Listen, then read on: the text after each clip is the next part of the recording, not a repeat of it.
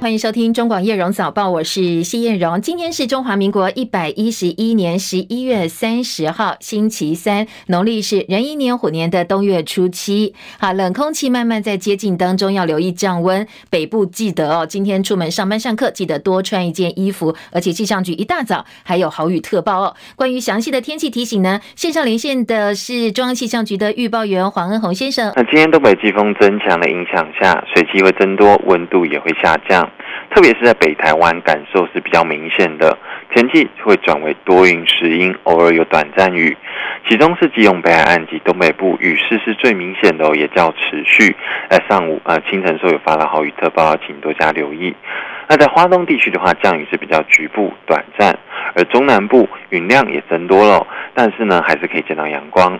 在温度方面，中部以北及宜兰花莲地区是明显的转凉，在北台湾的呃气温呢，会有早上的二十度一路往下降，到晚上会下降到十七度左右，整日感受是比较偏湿冷。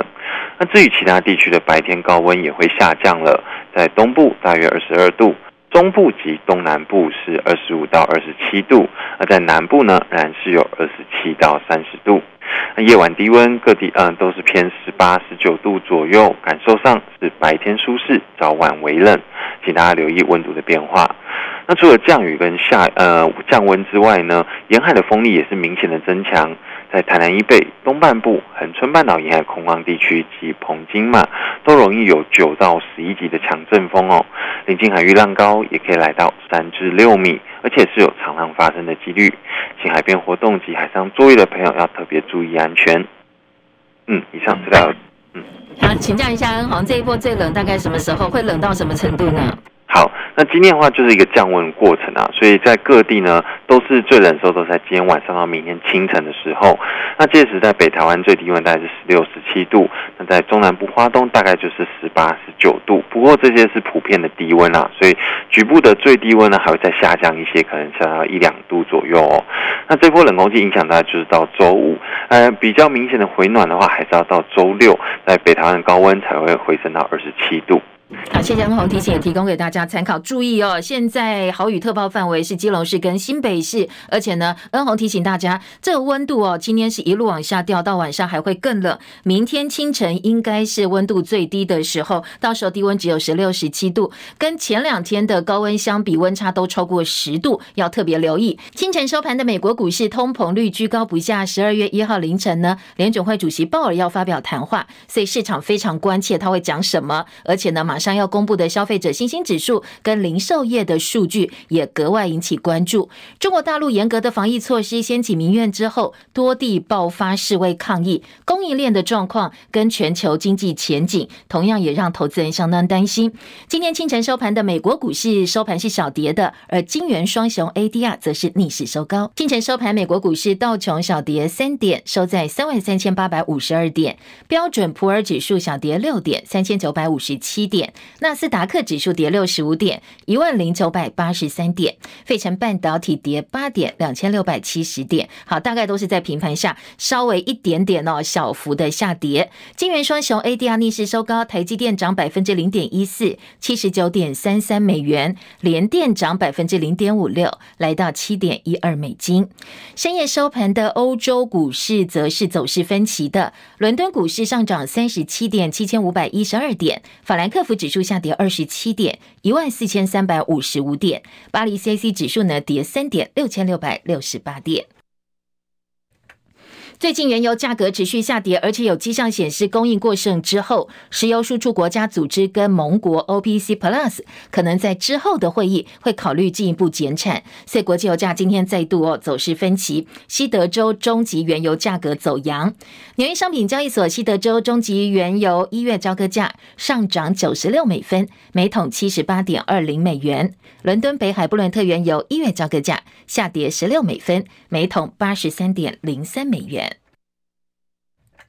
昨天受到美股重挫，还有中国大陆的示威影响，台北股市走势震荡。本来在台积电、联发科等半导体族群领跌的情况之下，大盘一度跌超过百点。不过随后逢低买盘进场，指数翻红，收盘反而大涨一百五十二点，收在一万四千七百零九点，成交值两千一百三十六亿元。而台北外汇市场台币兑换美元收盘升值六分，收在三十点九五二兑换一美元，成交。金额是七点七六亿美金。主计总处下修今年全年经济成长率到百分之三点零六，而 CPI 年增率呢上修为百分之二点九四。明年的经济成长率预测百分之二点七五，而保三确定无望。值得注意的是哦，主计总处特别点名，欧美的晶片法案将是影响台湾经济前景重要的不确定性。显见，就连主计总处现在也关注了半导体竞争态势可能对台湾产业带来的影响。张佳琪的报道。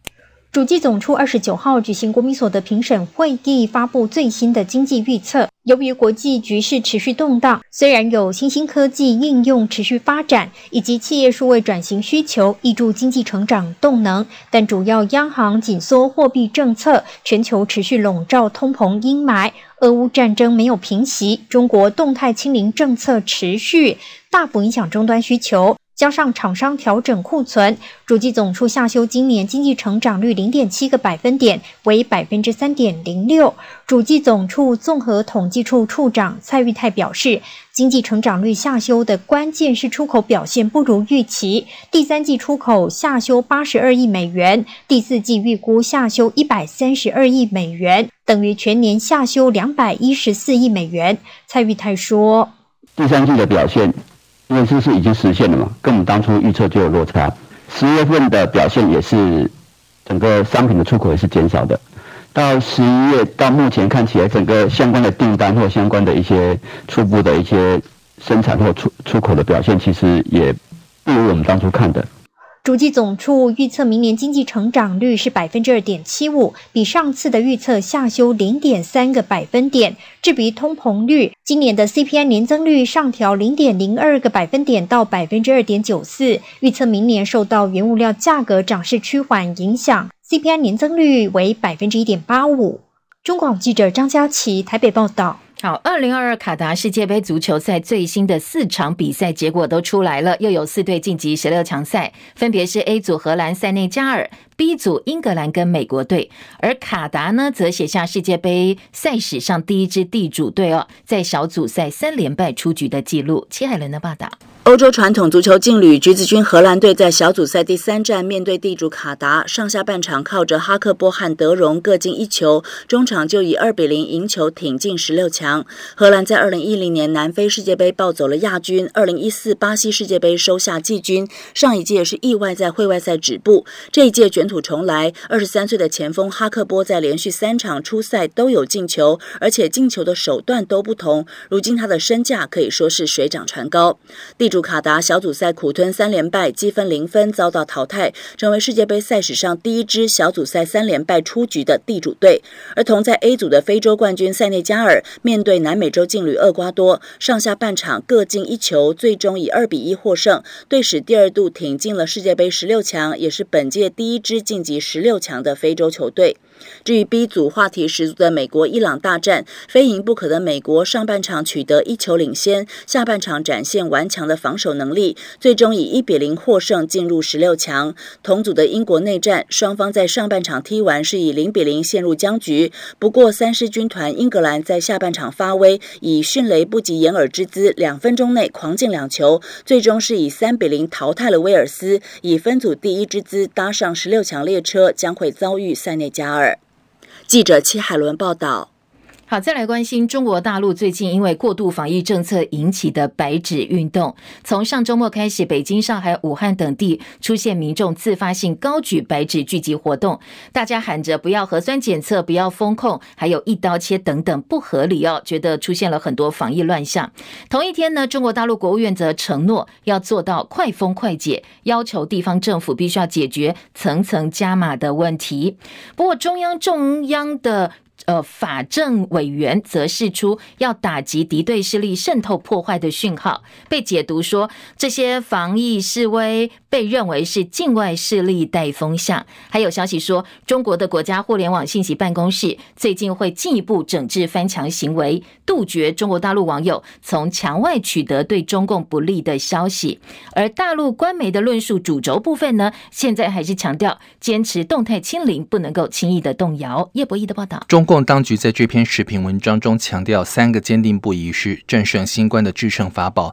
文章重申，三个坚定不移就是坚定不移坚持人民至上、生命至上，坚定不移落实外防输入、内防反弹总策略，与坚定不移贯彻动态清零总方针。文章开头就如此强调，习氏执政风格尽现无疑。视频也指出，目前中国大陆境内新冠疫情仍然深陷传播范围广、传播链条多、疫情波及面扩大等复杂严峻态势中，使中国疫情防控正面临前所未有的压力。然而，越是形势复杂严峻，越要保持战略定力。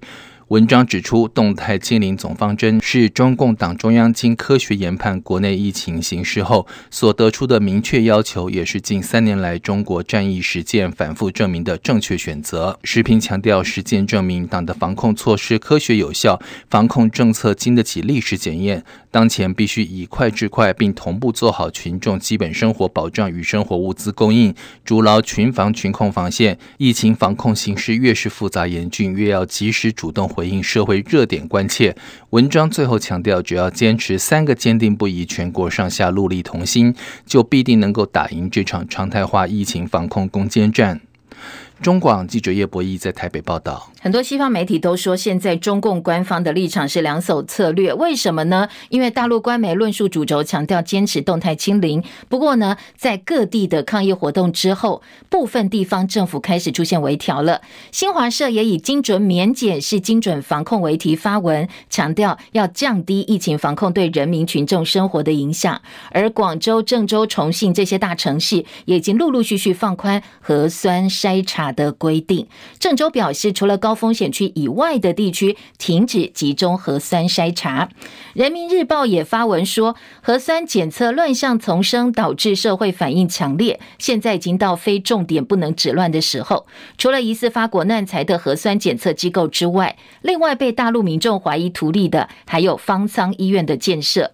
环球时报前总编辑胡锡进发文建议说，各地不要再继续大规模的建方舱了，以后应该尊重愿意居家隔离自愈者的意愿，态度转为方舱医院的条件不一定比家里好，可能会发生一些交叉感染等等。好，另外一个方向转变的观察是哦，《新京报》刊登了感染新冠肺炎之后的文章，举例了很多日确诊者实际的经验，说就跟感冒一样，很快就会好了。而在各地出现白纸运动之后，根据美国有线电视新闻网 CNN 跟英国广播公司 BBC 的最新报道，说现在大陆最高安全机构已经开始呼吁要镇压敌对的势力。戚海伦的报道。包括北京、上海等城市都有民众发声抗议，参加者手持白纸，表达对中国过度防疫政策的不满，进而提出言论自由等诉求。根据报道，中共中央政法委在二十八号就召开了委员全体会议，强调坚决依法打击敌对势力渗透破坏活动，以维护社会稳定。新任中央政法委书记陈文清主持的会议要求，坚决依法打击扰乱社会秩序的违法犯罪行为。美国有线电视新闻网 CNN 报道，中国庞大的安全机构迅速采取行动，镇压全国的大规模抗议活动。公安在街上巡逻、检查手机，甚至打电话警告抗议者，要他们不要重蹈覆辙。报道中说，部分城市当局采取了在新疆西部偏远地区使用的监视策略，恐吓在周末示威的人，而当局强硬的语言可能预告未来将会进行严厉镇压。英国广播公司 BBC 报道，原本的抗议地点现在空无一人，但是有大批公安。在此同时，中国卫生官员表示，应该迅速实施放松封锁。近几天，中国新增的新冠病例数创下新高。记者戚海伦报道。啊，德国则对中国政府提出了一项建议，说叫他们开始使用西方国家 mRNA 疫苗吧，认为这会是彻底摆脱疫情大流行最好的方法。好，德国还说，这些 mRNA 疫苗呢，已经让世界上大多数的国家几乎解除了所有的防疫限制。英国的标准晚报说，英国政府已经针对英国广播公司 BBC 记者呢，在上海在采访抗议活动现场遭到大陆警察逮捕跟殴打。是，召见了中国驻英国大使。美国白宫宣布，明年三月会跟南韩、荷兰、哥斯达黎加还有上比亚共同主办民主峰会。好，这一场峰会最主要的是要强化全球的民主制度以及打击贪腐。美国五角大厦则发布中国军力报告，说按照解放军现有的核武建制速度来评估，北京在二零三五年将拥有一千五百枚的核弹头。但是呢，官员并没有说北京的武力，北京的解放军呢有立即攻打台湾的迹象。日本外相林芳正表示，计划在二零二三年春天前后要开始启用中日两国防务官员之间的热线，建立互信，避免不测的事态发生。民进党在九合一选举当中大败，今天是选后第一次，民进党开中场会，预计呢今天的中场会会推举一位呃代理党主席，因为会前各个派系对于人选都已经有共识了，所以呢一般预料会由高雄市长陈其迈来出任代理党主席，稳定政局。以后谁最可能接正式党主席呢？今天媒体报道点名的人包括了屏东县长潘孟安、前交通部长林佳龙，还有前总统府秘书长苏家全，都被认为是可能的人选。另外，民进党会成立二零二二大选检讨小组，不过各个派系都已经表态，今天会针对提名机制不够体察民意，以及民进党创党价值等等各个部分提出建言。现在大家对于绿营败选检讨相当多，当然阁揆苏贞昌也是成为检讨的焦点之一。昨天，民进党台北市议员王世坚开了第一枪，他说呢，现在是苏贞昌应该要下台的时候了。他首当其冲是第一位了，那一切的傲慢也是由他而起，倨傲不驯，占尽人民便宜，然后还要卖乖的，因为责任政治。此时此刻，本来就是你苏院长应该要负责的时候，你应该辞职、鞠躬下台的时候。好，外界对绿营检讨还有很多是锁定在侧翼网军的这个部分。民进党立委高嘉瑜归咎败选原因是侧翼网军在选前到处出征，结果他又被侧翼网军给踏伐了。他昨天早上再度出面回应网军的问题。长期以来，我们就是呃。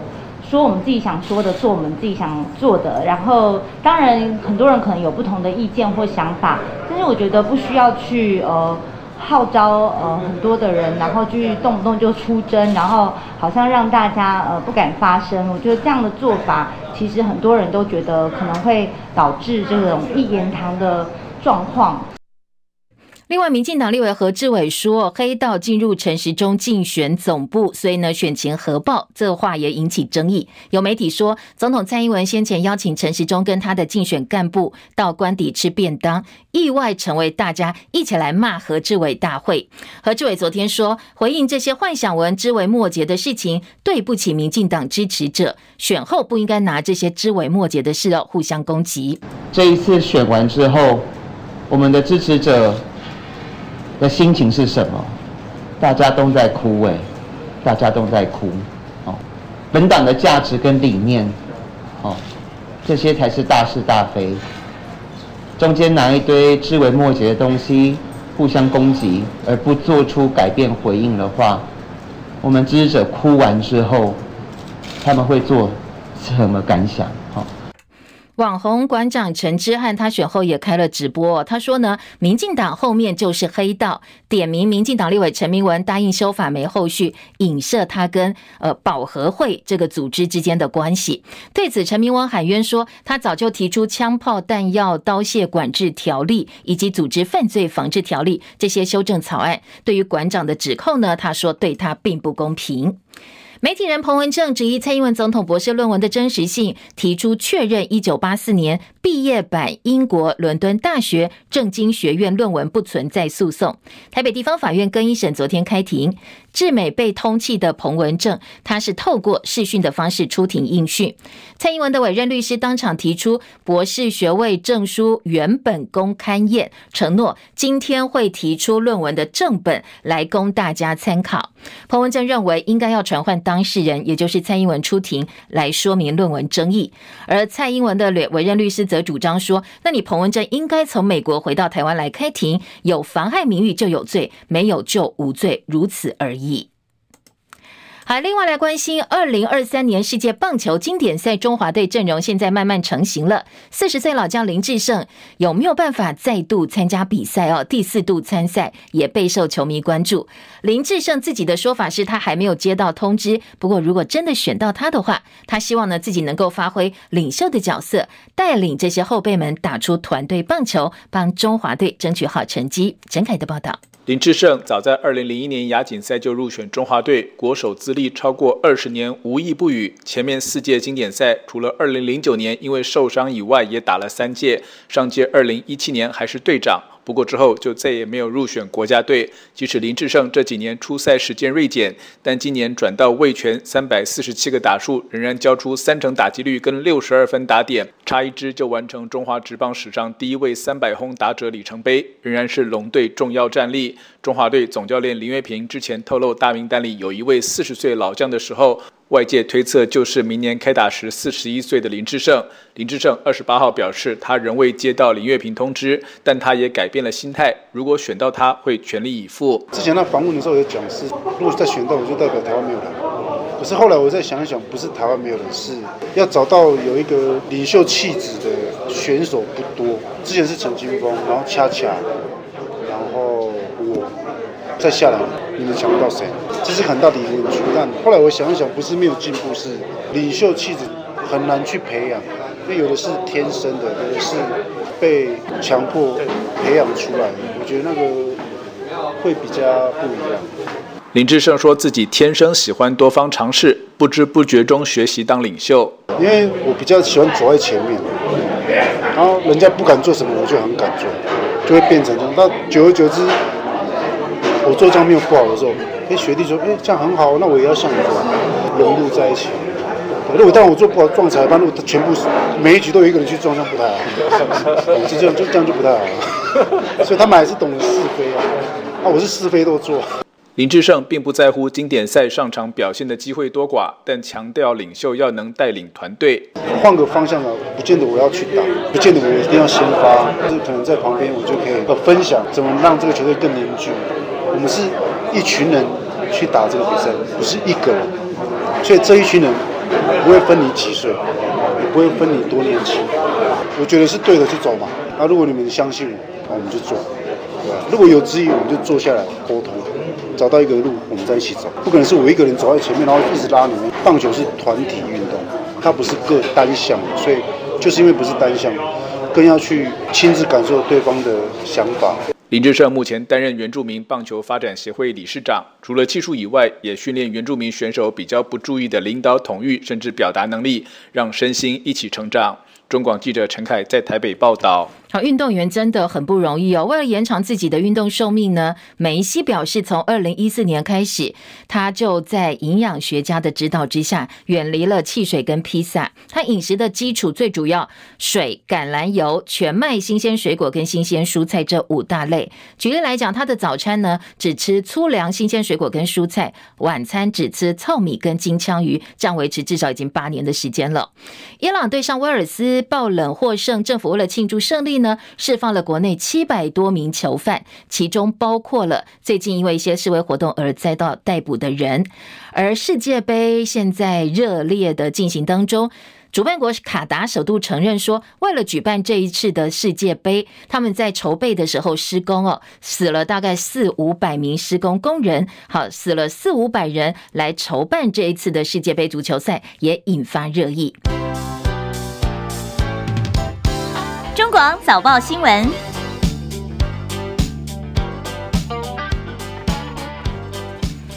今天早报的新闻焦点：通膨居高不下，全球经济下行这个趋势呢，到目前为止没有改变。所以早报综合性报纸、财经报纸都来关注哦，包括主计总处昨天公布的最新经济预测，还有央行总裁杨金龙提出来的一个警告。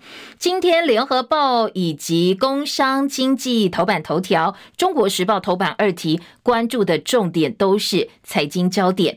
呃，举例来讲啊联合报、工商时报今天的头版头条大标题是：今明的 GDP 呃是大幅下修的，而且主计总处预测说要保三，明年可能机会不大，明年无望。而央行总裁杨金龙提出警告说，呃，可能全球恐怕会陷入陷入停滞性的通货膨胀。这是经济日报今天的头版头条。中国时报头版下半版面也是杨金龙的说法，好，他取来做标题的重点内容则是热钱就跟气候变迁一样哦，它的移动其实很难控制，也很难预测，所以呢，在台币汇率部分。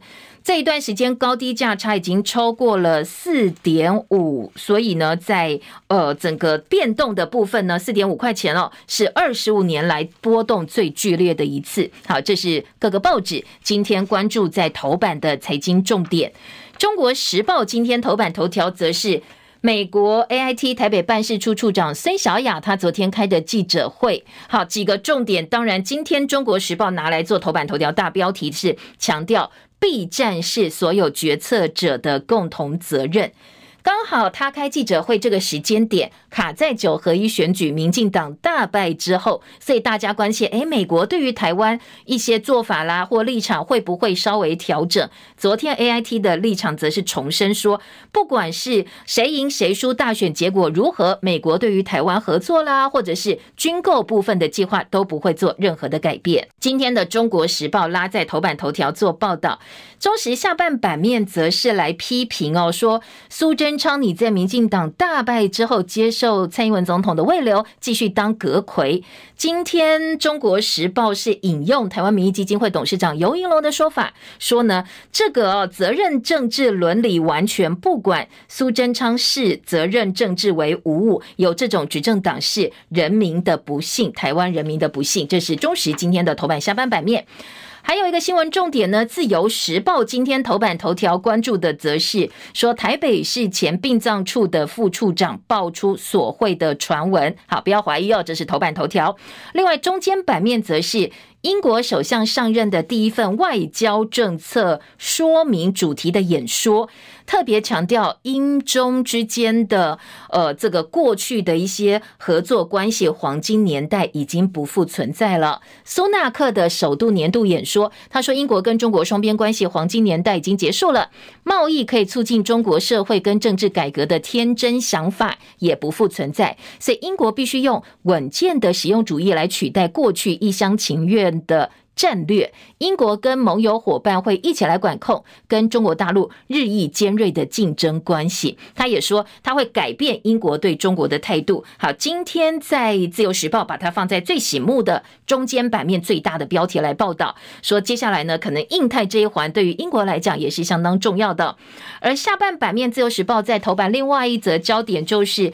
精神卫生法的这个修法部分呢，现在精神病患强制住院要经过法官的裁准，但是如果这个当事人不配合去治疗的话，可以请警消来出面帮忙哦，把他送医治疗。联合报今天头版二题的重点则是回应白纸运动，说现在大陆官方赶快灭火了。国务院昨天喊出快封快解，应解尽解。不过内页新闻很多报纸来看一看，最近白纸运动之后，中国。大陆的一个防疫方向，说好像在玩两手策略哦。一方面对外说，呃，我们的清零不会改变，现在这个目标呢是确立的，但同时在做法部分又有一点点稍微的微调，所以大家都在看接下来中国大陆怎么来应对。当全世界都已经慢慢解除防疫控制或限制之后，他们要怎么走上接轨国际的这段路？好，今天的联合报。把现在大陆方面的一些防疫说法放在头版下半版面做报道。继续，我们就回头来听听看，在头版头条跟内页相关的新闻还有哪些进一步的说明。联合报今年头版头条告诉大家，景气衰退，而且明年还会更难过。今明年 GDP 大幅下修，主计总处预测说。明年保三无望，而且央行总裁杨金龙也示警说呢，这个欧美可能会陷入停滞性的通膨。好，陷入停滞性的通膨也是今天公呃经济日报头版头条的标题。杨金龙示警，全球恐陷停滞性的通货膨胀。好，今天的经济日报哦，则是说央行总裁点出美欧等主要经济体面临景气下行的风险，台湾也会受到影响。而《工商时报》说明年经济成长不保三，主计总处下修今年 GDP 年增率到百分之三点零六，明年只有预估百分之二点七五，而且出口会出现四年来的首次衰退。好，听起来都是一些嗯不太乐观的经济数据。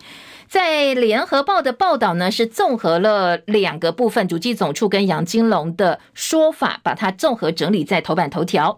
吹逆风，今年经济成长率百分之三点零六，而明年经济成长率主要问题是出口值跟当初的预测落差太大，所以表现不如预期。明年跟着原物料价格涨势趋缓，CPI 可望降到百分之一点八六。尽管主计总处预测明年 CPI 不会破二，不过杨金龙昨天示警说，国际机构预测明年美、欧、英等先进国家通膨会回降，不过还是居高，而且经济呈现弱势成长或小幅衰退。只要高通膨持续，失业率升高，美、欧等先进国家就会陷入停滞性通膨了。当然，我们也会受到影响哦，不要觉得我们可以呃这个自外于国际的一个趋势。人均 GDP 赢日韩吗？朱泽明也改口了。朱泽明是我们的主计长，本来他说按照购买力评价呢，我们是呃人均 GDP 会比不会不见得比南韩高，但是。IMF 估计我们会超越，但是我们自己的估计就跟 IMF 不见得一样了。能不能够超越，汇率影响关键相当大，所以没有这么乐观了。接下来听哦，对于目前我们的通膨状况以及呢相关的经济预测，今天《工商时报》二版版头说，抗通膨，杨金龙有三大法宝，包括利率、汇率跟货币跟信用管理，透过借贷成本跟数量，让通膨能够维持低而且稳定。央行估计。台湾明年通膨率是百分之一点八八。不过刚刚在我们的留言板也有听众朋友说，哎，其实这些数据他都不相信是假的。今天的《工商时报》记者陈碧芬引用学者的看法也说，台湾的通膨率其实已经失真了。东吴大学商学院讲座教授许家栋、台湾大学财经系教授刘益如等多位财经学者，他们异口同声的说。中央银行以微幅升息搭配调升存准率、紧缩资金来对抗通膨的效果，让人质疑，因为最近的通膨率已经失真了。好，学者认为说，嗯，虽然台湾通膨你从数字上来看相对是表现稳定，用油电价、物价管理等处处理供给面是人为把通膨压下来。如果你把占管制的占比加回去之后，台湾真正的 CPI 应该是百分之四到百分之五。还造成中油啦、台电严重的亏损，这也等于是全民负担的。所以呢，你看数字部分哦，学者认为这个其实不太反映现况。那央行并没有真正的如实告诉大家真实的一个状况。好，这是《工商时报》今天引用学者的看法，告诉你说，我们公布的通膨率哦，其实已经失真了。好，再来听到的是《经济日报》，《经济日报》今天在。二版则是说，呃，物价指数上调到百分之二点九四，通膨经济成长可能明年都会双降哦，所以还是不乐观的一个呃这个数据跟观察。今天的财经报纸、综合性报纸都有相当大版面来看一看目前的通膨状况以及经济预测。中国时报头版头条则是 AIT 昨天的记者会哦，大标题是孙小雅 AIT 台北办事处的处长说，备战是所有决策者的共同责任。在九合一大选之后，AIT 肯定说，我们的选举结果充分展现了民意。但是美方重申，不管大选结果怎么样，美台合作军售计划都不会有任何的改变。昨天这一场记者会呢，媒体聚焦 AIT 对于台湾九合一选举的看法。对于蔡总统在选前强调选举结果会影响国际，如何看待台湾？孙小雅被问到的时候，他没有正面回应，但是他说：“你看，呃，台北市长的辩论会就知道，其实地方议题在地方选举当中确实扮演相当重要的角色、重要的角色。”他也重申，美国跟台湾有坚实的非官方关系，所以包括支持台湾自卫的能力跟韧性。增进全球供应链韧性，支持台湾国际空间的拓展，深化台美经济跟人民之间的关系。这部分呢是目前呢 AIT 相当重要的一个工作。他也昨天表示说，很多绿营人士说票投国民党，两岸无战场，这是国民党方面今年的相当重要的一个主轴。但是呃，挺绿或者是绿营一些侧翼就说，这个等于是投降主义，放弃国防。AIT 台北办事处处长孙霞雅表示，避免战争是政策制定者、利害关系者跟外交官共同责任。战火造成惨绝人寰的悲剧，就好像现在还在进行的乌克兰战争，大家都看在眼里哦。所有人应该避免战事发生。他说，台湾必须具备自我防卫能力，才能够吓阻战争。但是呢，过去几十年来，美台之间都这么做，而且接下来不管哪一个政党当选选赢了，美方都没有任何改变。护国神山台积电在美国加码投资三纳米厂，有人质疑是美方要削弱台积电在台湾的经营。孙小雅说，台积电赴美投资绝对不会影响美国依据《台湾关系法》对于台湾的支持。好，这个是呃，今天在中国时报切昨天孙小雅记者会的几个重点。内页新闻的部分呢，今天联合报在四版说，AIT 强调的是，不管谁当选，美国军售立场不会改变。台湾到底要不要延长兵役？美方的说法说，他们不会提出建议。而九合一向全世界传达的讯息，联合报今天在标题呈现的是，孙小雅说，这是台湾选民展现的意志。好，另外，《中国时报》今天的二版版头说，民进党应该认清现实，走出抗中的迷幻。因为美国强调护栏的重要性，蔡政府踩北京红线，如果过头的话，对于拜登想要修补中国关系也是一个麻烦事，所以美国应该也不会想要看到。今天的《中国时报》在二版下半版面还有担心影响二零二四大选，现在役期延长，兵役延长可能还有变数，甚至会拖到二零二五年，甚至砍卡不实行了。国防部并没有松口。赵春山老师，这是淡江大学中国大陆研究所的荣誉教授，他表示说，两岸对话通气就能够解决现在很多的问题了。好，这是《中国时报》、《联合报》，另外还有报道这个 AIT 的新闻，同时配稿是。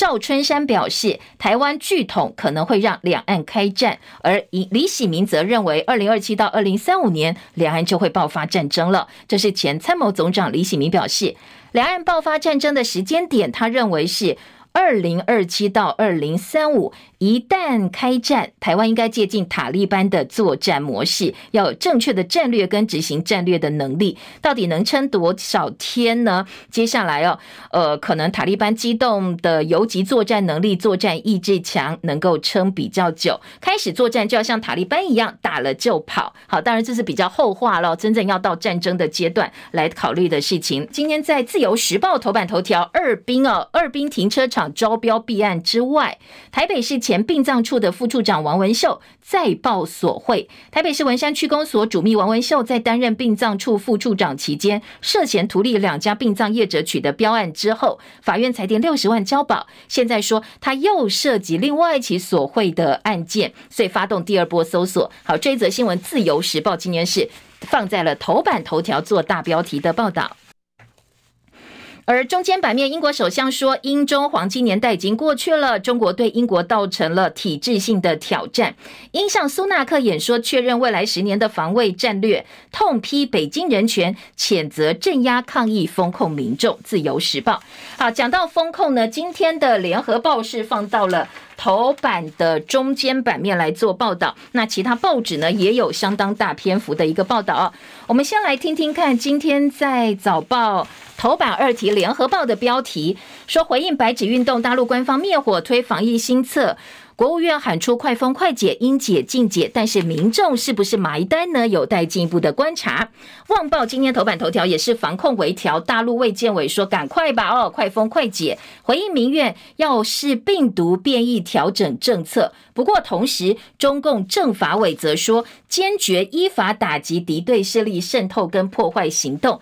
大陆官媒另外强调精准免检，说接下来呢，PCR 的防疫乱象要做一个调整。好，前两天大陆的网友都在找谁是呃张珊珊，就是他呃在。大陆各地成立好多家的核酸检测机构之后，当地就马上进行全员检测，觉得背后可能是有人在上下其手牟利哦，所以在接连几天的白纸运动之后。嗯，大陆官方对于接下来的防疫策略怎么调整？大家怎么来看白纸运动？今天早报在综合性报纸有相当大篇幅的报道。自由时报国际新闻版面说，白纸运动遍地开花，美国白宫支持中国人的和平抗议，而且各国领袖相挺，国际声援不断。不过，呃，大陆呢，现在在英国部分召唤中国大使抗议，BBC 记者被逮捕，四方的消防车、消防车救火也被防疫的围篱阻挡了。这是自由时报今年举的几个例子。联合报今年二版整个版面来看大陆现在的防疫困局哦。联合报标题说，大陆陷入面面俱到困局，中央有新策，地方有对策，优化防疫太极拳到底要打到什么时候？因为民怨四起，大陆当局采取明暗两手策略，一方面开记者会强化政策落实，发动官媒回应民众诉求，但是同时呢，维稳安抚清查的力道在动态清零大原则下并没有改变。好，怎么样期待可能造成确诊数大增的松绑政策？清零跟松绑两个是互相矛盾的，所以既要又要的双重困局，加上民众对确诊还是很害怕，所以你希望面面俱到很难哦，很难这个如你所愿，甚至很难保你怎么做，民众都会走上街头抗议，所以这是一个非常困难的状况，一边防控一边做调整。专家直言，清零没有终局，就是最后终点的终。大陆染疫死亡率出奇低，不过持续封控就公卫角度并不理想。你的投资报酬率太低了，你的 CP 值并不高哦。虽然人命不能这样来做比较，不过你在综合判断一个政策的时候，却不得不做这么现实的一个判断。国外分析退让不符合习近平的个性。如果大家都好好的，可能还会做一个调整。你现在用抗议手段来逼当局就范，习近平不吃这一招的。台湾朝野声援，希望对岸能够倾听民意。国防部说台海没有异状，陆委会呢提醒大陆的国人要注意自己的人身安全。好，这个是防疫的话题。呃，每个报纸都有，联合报今天二版有整个版面的分析。国内的政治焦点呢，来听到的是自由时报今天的二版版头，对台军售延迟交货吗？白宫说认真看待，科比说会确保盟友保持备战状态。我们的国防部也强调如期如职的完成军购。好，这是自由时报的标题。绿营今天开中常会哦，蔡英文希望中壮世代能够扛起责任。郑国会批评这一次九合一大选征召提名失当，派系人士担心民进党党魂不见了，所以要求要检讨黑道进入核心决策的问题。好，这是联合报今天的标题。今天民进党的中常会会后会有什么样的结论呢？或者是对外的说明哦？大家拭目以待。而今天联合报特稿说，官邸论败来讨论为什么会输哦。蔡英文其实也有点到一个问题是。人民不希望绿营独大。苏贞昌续任阁揆引起争议，变成英苏系卡总统的活棋。这一次主导提名的英系成为箭靶，但是其他派系评估，英系对未来党主席补选跟总统初选都不会放手。最近呢，党内热议的是苏贞昌接受慰留阁揆之后，变成英系运作的一座活棋。就算未来英系苏系共推苏贞昌去选总统，他们也不意外。因赖角逐党魁林佳龙待价而沽，这是因谢赖系对垒郑国会，现在待价而沽了。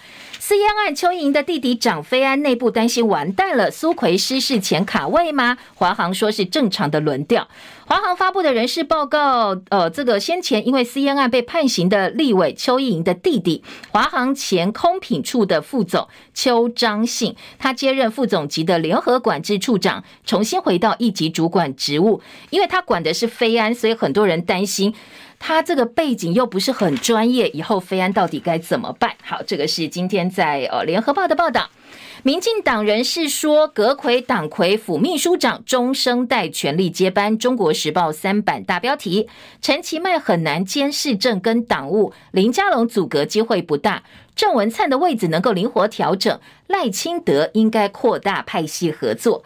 还有绿营要设败选检讨小组被空被炮轰脱裤子放屁。苏奎因为情势险峻，自己对外表示，他因为考量到情势险峻，所以他留下来继续当阁揆。而台北市议员王世坚痛批他，那你干脆宣布戒严算了，权力的傲慢都是因你而起的。国民党二零二四侯卢配妈强调秉持三大原则，不会中绿营的离间计。朱立伦喊话，四年之后要把嘉义跟台南、高雄、屏东通通赢回来。好，蓝营方面的呃选战布局，今天各个报纸也有一些讨论哦。今天在呃中国时报也点到了，而在呃这个自由时报呢，焦点则放在民进党部分，说党魁补选苏家全、潘孟安、林佳龙可能会成为中生代的。一个战场会加以角逐，而自由时报说侯友谊要战二零二四吗？操作拱人，选民已经看腻了。国民党内人士说，国政议题侯友谊的弱项要强化，不能够再用吼吼做代志来回应每一个问题哦。说这样是不够的，你要选总统，不能每个问题你都回应大家吼吼做代志哦。蔡英文的论文原本今天首次出现在法庭。律师提蔡英文学位证书，法官要求要看论文的正本。彭文正说，被质疑有没有结婚，你带孩子来干嘛？你我们要看正本，你就给我们看正本呐、那所以呢，论文原本今天可能会首次出现在法庭上。还有新竹出现粉砖要罢免高虹安，而在今天的联合报报道说要赢回新竹市，民进党说这是栽赃我们，不是我们呃这个设立的一个粉砖，而且你看他的。背后哦，说可能原本的这一个粉砖是高虹安后援会，说你是反串带风向吗？而且呢，在民进党部分特别强调，我们已经跟脸书提出检举了。高虹安的说法是我还没有上任呐、所以呢，接下来哦，呃，可以解释整个是选举过程的激情造成的仇恨值，希望大家尊重选举的结果。那他否认小内阁的人选是必须要宣明志同意才能够当的。台北市长当选人蒋万安选前辞掉立委，留下北市第三选区中山北松山立委选区，昨天开始呃补选登记了。国民党内呼声很高的女战神议员王鸿薇，她不断被问说：“哎，你到底要不要选？你到底？”要不要选哦？昨天王鸿薇在深夜发了声明，说他不会参选立委补选，参加这个立委补选，强调自己已经跟党部讲了，不管征召哪位同志来参选，他都会全力支持，而且负责北松山区的辅选工作。选后话题还包括屏东县长候选人苏清泉认为计票疑点重重，他跟法院申请证据保全跟重新计票，但是在证据保全部分呢，法院以市政不足裁定驳回，验票还要再开调查庭。苏清泉说他会提出抗告，还会继续搜证其他的市政。好，其他在呃这个候选人的贿选案件部分呢，南投一二四五选区都有候选人或庄脚涉嫌买票，而且已经有十二个人因为涉嫌行贿哦遭到收押禁见。所以今天也有报纸说，如果判刑确定的话，可能一半选区出缺都要重新补选的。好，另外在柯文哲民众党的部分，十二月二十五号柯文哲就要卸任台北市长了，他已经表态要选二零二四总统。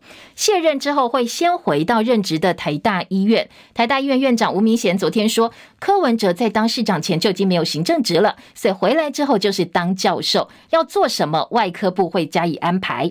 不过最近柯文哲火气蛮大，昨天传出他对明年度警察局设录影监视器预算提出复议，但是被议员否决，他好生气，好生气。昨天上午直接点名副市长跟警察局长，昨天下午联访呢也赶快干脆就取消了。中央流行疫情指挥中心昨天公布，国内新增一万七千两百四十例的本土个案，比上周减少百百分之五。昨天指挥中心也取消记者会，以后呢只有礼拜一、礼拜四开记者会。至于口罩放宽，十二月开始室外就可以适度的放宽，但是还是要提醒哦，如果你有慢性病或者有一些呼吸道症状的话，记得口罩还是要戴哦，这是比较保险的。时间到了，拜拜喽。